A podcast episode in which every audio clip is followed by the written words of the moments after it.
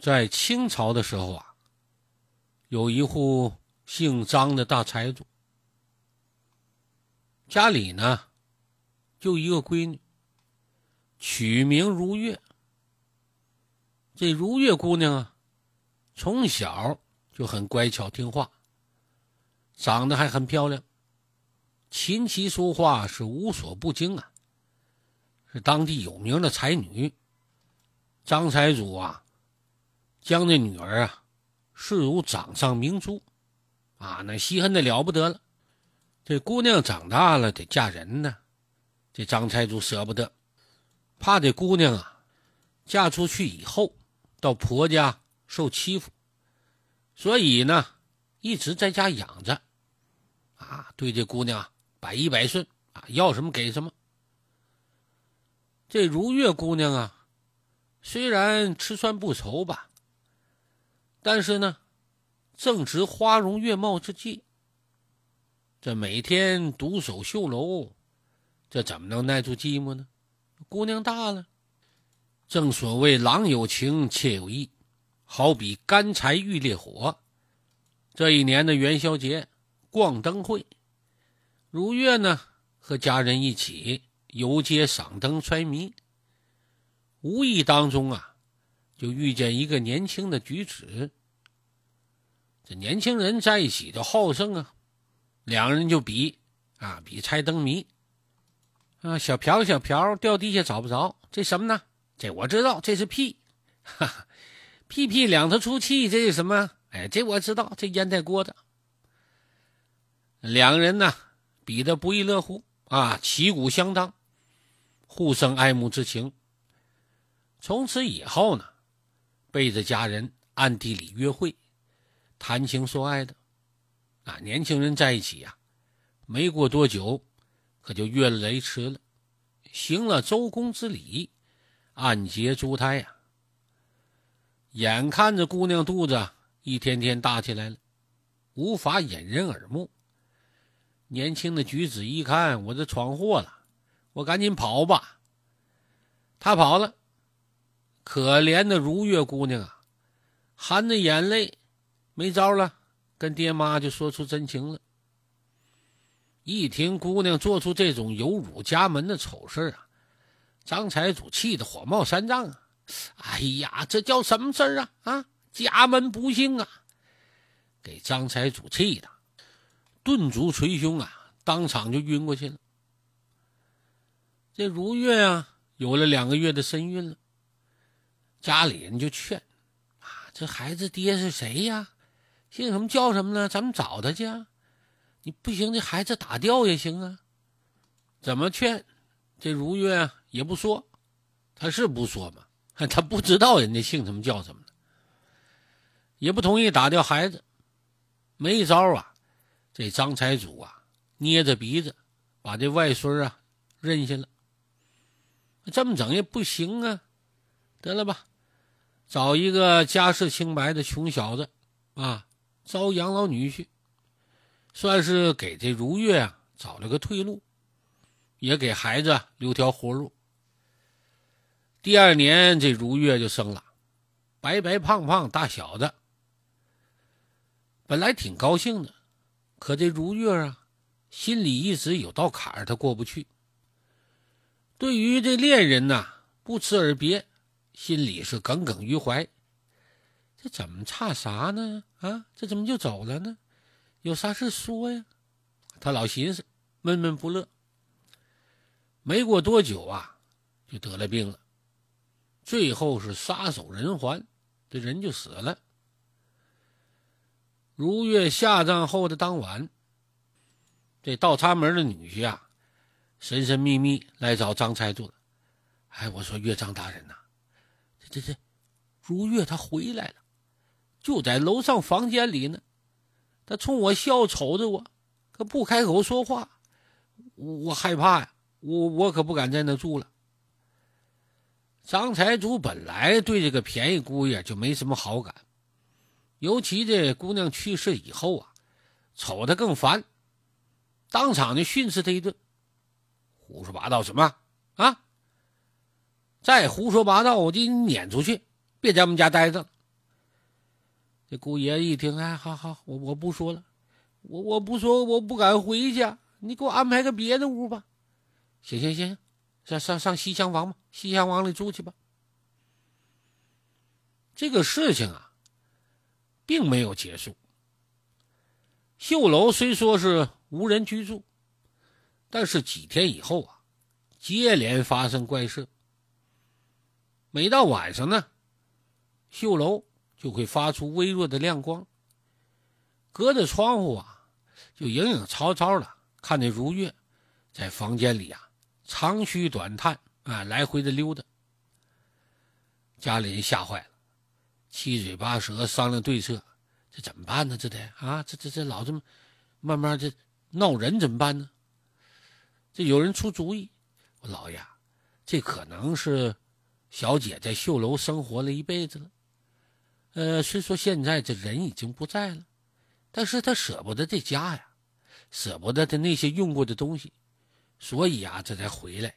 呃，咱师傅把那些东西啊都给烧了，给他送下面去，他就不回来了，这也就不会闹事了。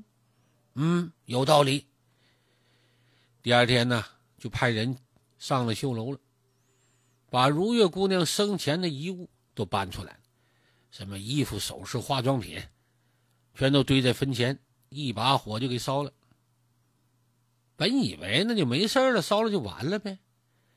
然而到了晚上，这如月啊又回来了，和从前一样，唉声叹气，在这楼顶上。来回溜达，好像在找什么东西。家里人一看，吓坏了，这是送不走了呢？这是不行啊，请高人吧。这张财主啊，来到庙里，把这个事情啊一五一十的告诉这个主持大和尚。啊，这张财主平时啊，老来布施一些银钱，啊，和这主持和尚啊关系不错。就问这和尚这事怎么办？这住持和尚啊，佛法高深，得知这事件的前后原委啊，略一思索，呃，这绣楼里肯定还有什么东西没发现，而如月姑娘呢，对此恰好念念不忘，这才一再的回来。张财主一听，不会呀，大师傅啊。我们把所有的东西都搬出来了，啊，连个纸片都没留啊。嗯，既然这样，那好吧，今晚老衲就到贵府走一趟，守在那个房间里，看看会发生什么事情。不过没我的命令，任何人不准走进房间。好好听您的。当天晚上，这住持大和尚啊。是如期而来，大伙瞅着他，这和尚进了这绣楼了，没人敢上前，不用说，没人敢去。和尚进屋，关上门，坐在屋子里呀，就开始诵经。子时之前呢，周围啊一点动静没有，非常平静，非常正常。然而子时一过呀，这房间里啊，慢慢的。就显现出如月姑娘的身影了。刚开始显现呐，模模糊糊的，一点一点就清晰了。等完全清晰以后啊，就瞅这姑娘脸上啊，满脸渴望的神情。越过和尚，左右的环视，好像在找什么东西。大和尚一见呐，也不害怕，从容的站起来。阿弥陀佛，女施主，执念太重了。呃，你要是真有什么需要寻找的东西，不妨告诉老衲，东西放哪儿了，我帮你找找看。就瞧着这如月姑娘，点了点头，抬起手指就指着那张绣床。和尚一看这绣床啊，真不错。上等的檀香木做的，一看这个雕工啊，就是有名的大师，精雕细刻呀，做工是极其精美。虽说现在呀，这床上已经布满灰尘了，但是仍然能闻到那淡淡的檀木香。和尚一看，点点头，走到床边，把那床头的抽屉拉开，一看是空的。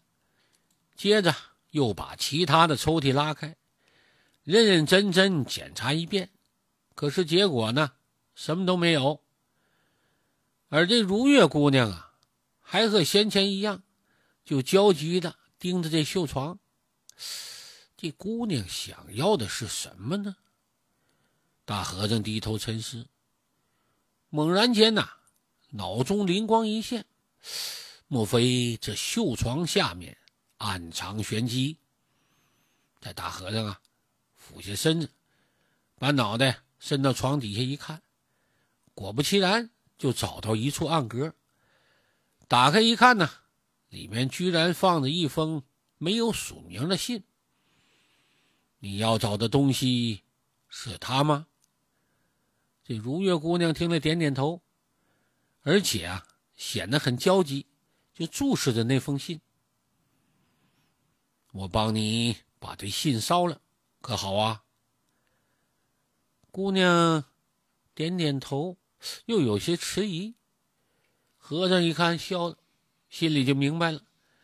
姑娘，我向你保证。世上除了我之外，不会有第二个人知道这一封信的存在。这句话说完呐，那如月姑娘如获至重啊，很欣然的一笑，就消失在空气中了。和尚默念一句“我佛慈悲”，很淡定的搁屋里走出来了。这时候啊，天都亮了。